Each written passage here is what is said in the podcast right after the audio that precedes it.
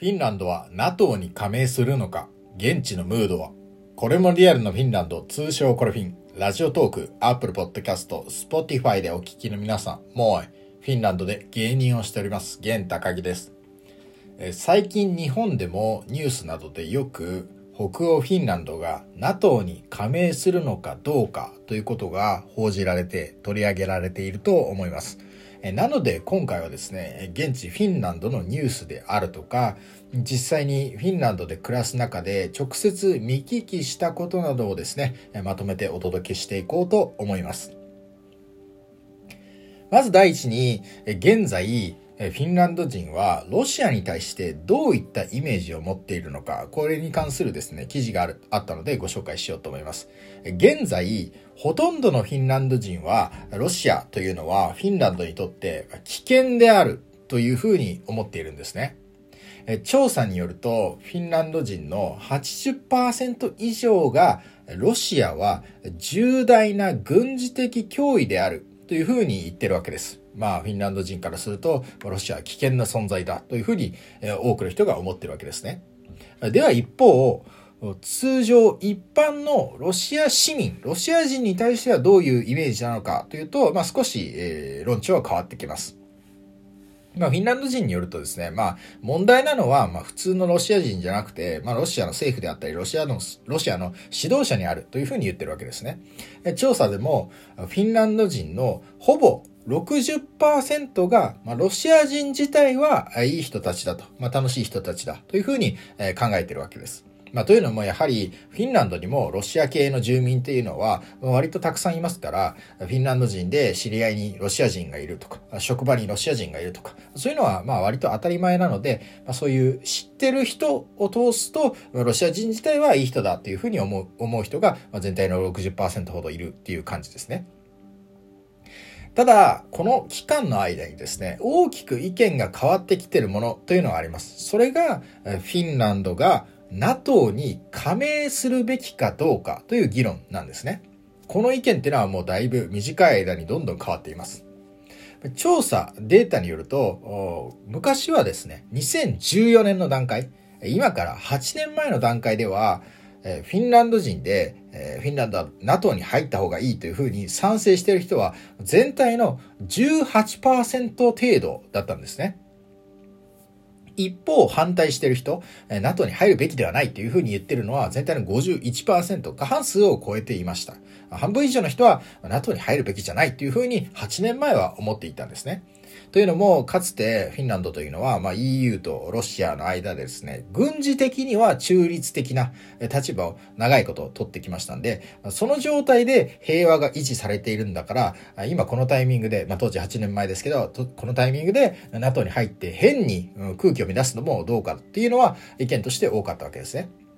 ただこの8年間の間に徐々に NATO に入った方がいいんじゃないかというのは意見が増えてました。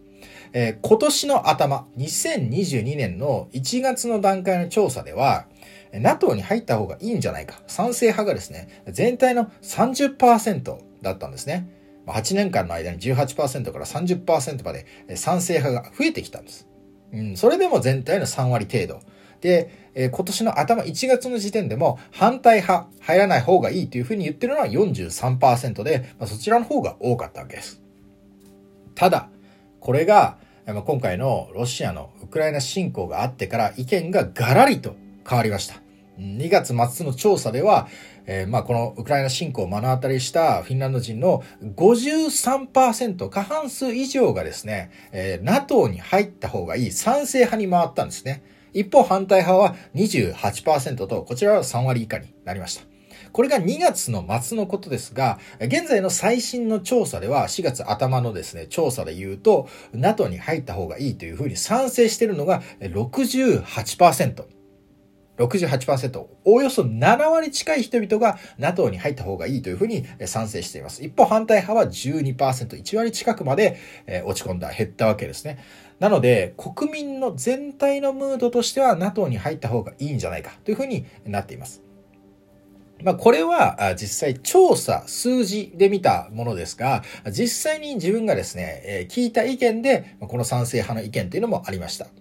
え現在ですね、フィンランドというのはイースターの期間なんですね。イースターの期間、パーシアイネンと言いますが、イースターの期間、イースターの期間です。なので、割と多くの人たちが、ま、実家に帰ってゆっくりしたりするんですが、自分もですね、同様に、ま、妻の実家に滞在していました。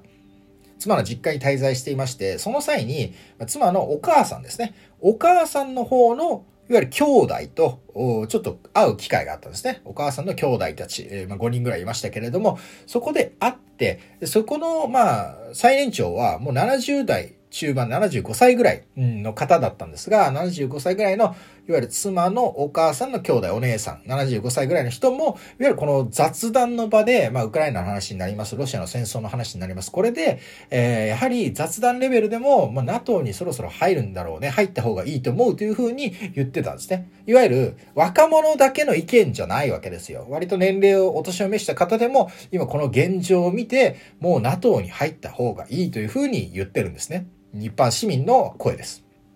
で、やっぱりその言い分としては、そもそも自分たちの国の防衛力には、ま限界があるわけですよ。フィンランドは人口550万の国ですから、まあ、徴兵制度があって、えー、多くの人々が、特に男性は強制ですから、多くの人々が軍事的なトレーニングを受けたことがあるとはいえ、やっぱり550万の国には防衛力として限界がある。という感覚がありまして、さらに言うと、軍事的中立を保ってれば安全だったというこの思いも崩れ去ったわけですね。軍事的中立を保ってれば安全という思いもやっぱりこの今回のウクライナ侵攻によって崩れ去ったわけです。だからもう自然と、じゃあ NATO に入ればそれは攻撃されないだろう。攻撃されたとしても自分たちだけで何とかしてくださいという状況にはならないだろうというふうに思ってるわけです。やっぱみんなそういうふうに思って、どんどん、え、NATO に入った方がいいという機運が高まって、現在では全体の70%近い人が賛成となっています。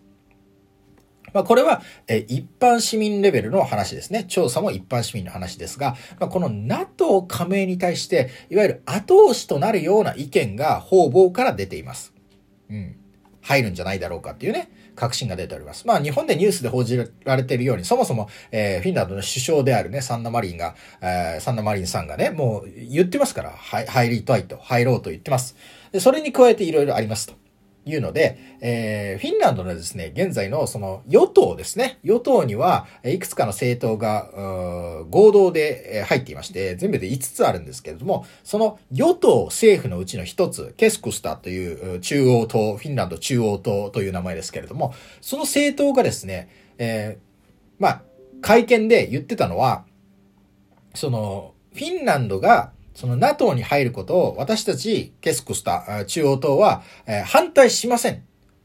その NATO に入りますっていうのを私たちは反対しませんよっていうの、いうふうに決定したんですね。で、このケスコスタっていうのは以前は入らない方がいいという立場を取ってたわけですよ。まあ去年の12月ぐらいの時までは、えフィンランドは NATO に入るべきではないだろうというふうな意見を持ってたんですが、これがやっぱ今回の流れを受けて、私たちはそういうふうに言ってましたけど、今現時点では NATO に入ると言っても反対しませんというふうに、まあ与党の構成する一部の党がそういうふうに主張したわけですね。うん、そういうのもありますし、プラスで言うと、え、フィンランドにはですね、えー、よく最近日本のメディアで出てるのはサンダマリン。これは、え、フィンランドの首相ですが、フィンランドには大統領というのもいるんですね。え、サウリ・ニーニストというのが現在の大統領ですが、この大統領、サウリ・ニーニスト大統領も、まあ、ニュースというか、あの、公式の場で言ってることがありまして、まあ、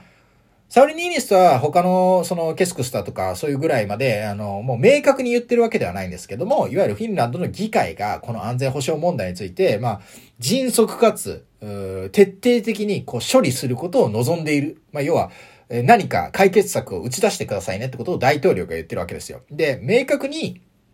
あの、NATO に入ることがとは言ってないんですけど、そういう議論をしてくださいということを言っていて、で、プラス言ってるのは、このニーネストが言ってるのは、その、NATO の会合が6月にマドリードで会合されるこのサミットみたいなのがあるみたいですけど、それより前に、このフィンランドの安全保障に関する問題は、解決というか何かの答えが出るでしょうということは、まあ考えとして言ってるわけですよ。だから、NATO に入りましょうとか、NATO に入るべきだとかは言ってないんですけど、まあ非常にその点について、現在の状況において、まあフィンランドがね、安全保障問題でどうするかっていうのを非常に迅速に徹底的に考えてくださいって言ってるのプラス、NATO のサミットの前には、何か解決されるんじゃないかっていうことを言ってるわけですね。うん、これを大統領が言ってるわけですが、やっぱりこれは NATO に加盟するということの、まあちょっと一つ後押しの要因になるんじゃないかなというふうに感じる次第でございます。えー、というのが、まあ、現状ですが、ちなみに言うと、最後、まあ、豆知識的に言いますが、で、最近私も知ったことですけど、フィンランドには、えー、首相と大統領がいるわけですね。えー、首相はサンナマリン、うん、世界最年少の首相となったサンナマリンですね。で、一方大統領がサウリ・ニーニストで、これ何が違うのか。日本だと結構サンナマリンがよくメディアで出ますけれども、まあ、かつては、大統領に結構権限が強かったみたいですが、現在は首相の方がですね、実行、実際的な権力を持ってるんですね。まあ、政府の行動、政策に関して責任を持つのが首相です。大統領というのは、現在ではですね、まあ、外交の担当者であったりとか、そういう、まあ、ちょっと抽象的な立場になってるんですね。実務を行っているのは、多くの場合は首相というふうになります。なので、まあ、ニュースではよくフィンランド国旗とともにサンナマリンが並んで映ってっていうのは、まあ、実務を行っている政府を実際に、えー、コントロール、管理してるのはサンダマリンだからというところですね。まあ、その代わり、いろんな国の他の大統領とかそういうのを首相とか首脳首脳陣と会うときには、まあ、サウリ・ニーニストが外交の立場として、まあ、担当したりもするという感じでございます。まあ、これはちょっと余談ではございますが、首相と大統領がいるというのがフィンランドの、まあ、特徴の一つでもありますということでございます。えー、今回はですね、フィンランドは NATO に加盟するのかということを、まあ、調査であったりとか、実際に自分が見聞きしたことについて、え話してみました。え今後未来はどうなるかは全くわかりませんが、一つ、現地のムードはこのようなものであるというのを、え、聞いていただければ何よりでございます。ということで、えこれもリアルなフィンランドは、ラジオとか Apple Podcast、Spotify のポッドキャストに加えて、YouTube、Twitter、Instagram でも配信中でございます。概要欄のリンクからアクセスするか、これもリアルなフィンランドで、え検索してみてください。ということで、今後ともこれもリアルなフィンランド、これフィンをよろしくお願いします。えまた次回別のトークテーマでお会いしましょう。それでは、さようなら。もいもーい。